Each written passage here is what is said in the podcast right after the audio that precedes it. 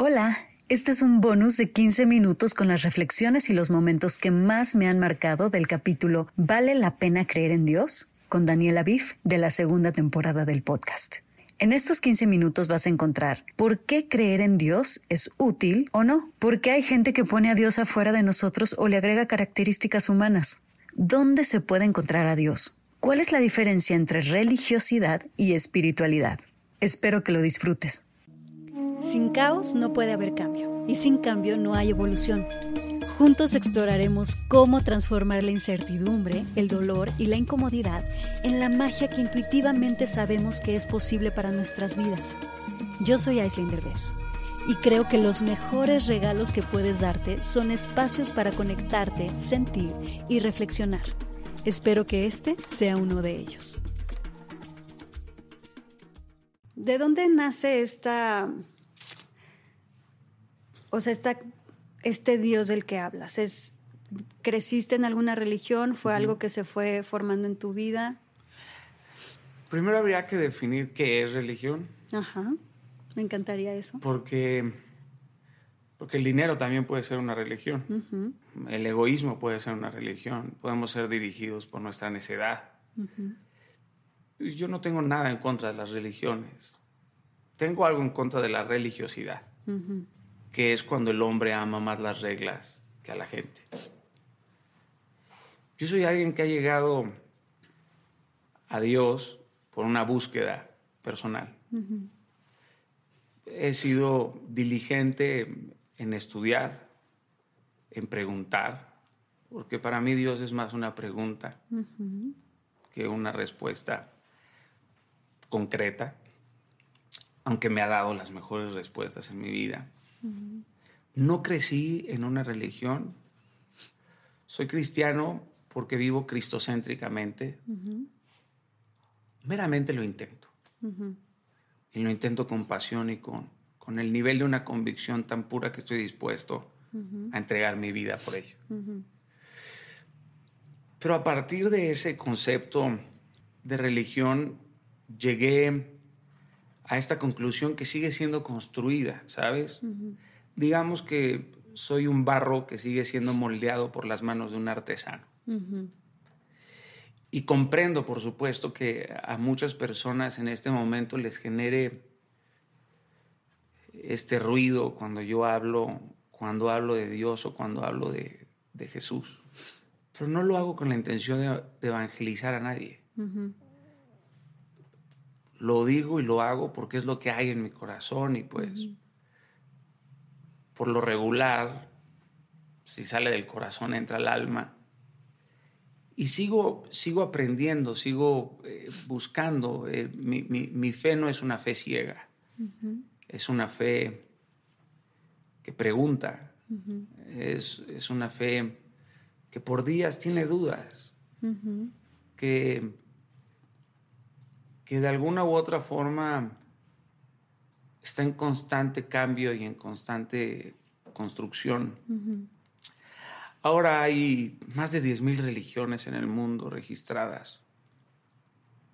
Estoy muy interesado en platicar con ellas, no con la intención de vivirlas y caminarlas, sino con la intención de escucharlas y de compartirles mi fe.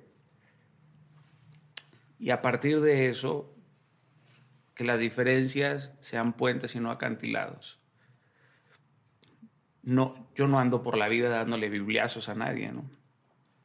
No le ando metiendo mi fe a nadie. Al contrario, la verdad se revela en los hechos y si mis hechos te hacen dudar y te hacen preguntarme, ¿quién es ese Dios al que tú tanto amas? ¿Dónde está?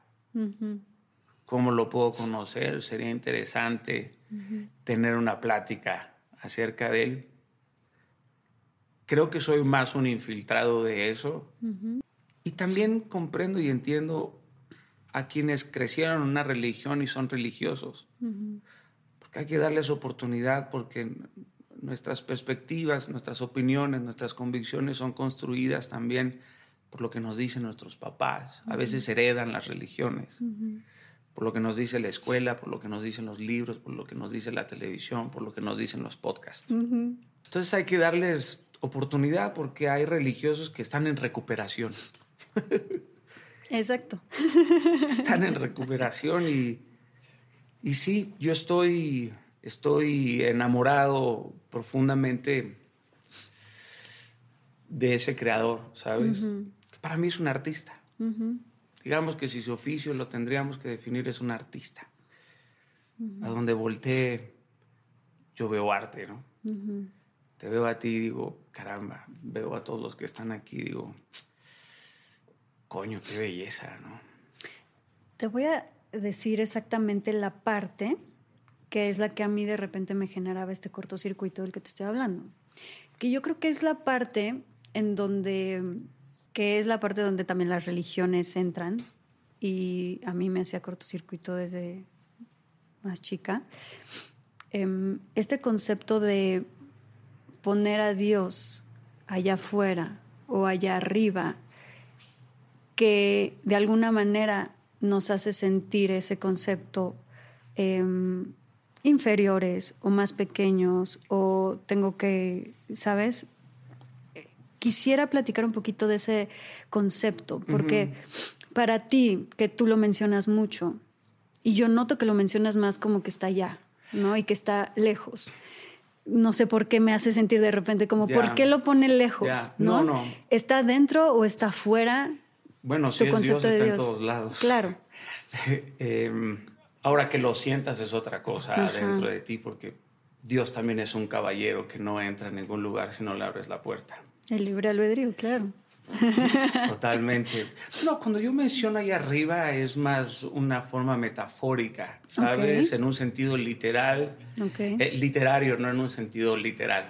Eh, y es una forma de expresar, porque en el imaginario popular las personas, por supuesto, se pueden imaginar un dios barbón sentado en, un, trono, ¿no? Sí. Eh, y, es algo más etéreo, por así decirlo. Tampoco creo que seamos inferiores, por supuesto, a, Dios. Te, preguntaría, ¿la Mona Lisa es inferior a Da Vinci? ¿Las bodas de Canaán es inferior a Veronés? ¿El Guernica es inferior a Picasso? No, es una extensión. Exacto. Es una creación. Está implícito todo su poder en cada uno de esos trazos.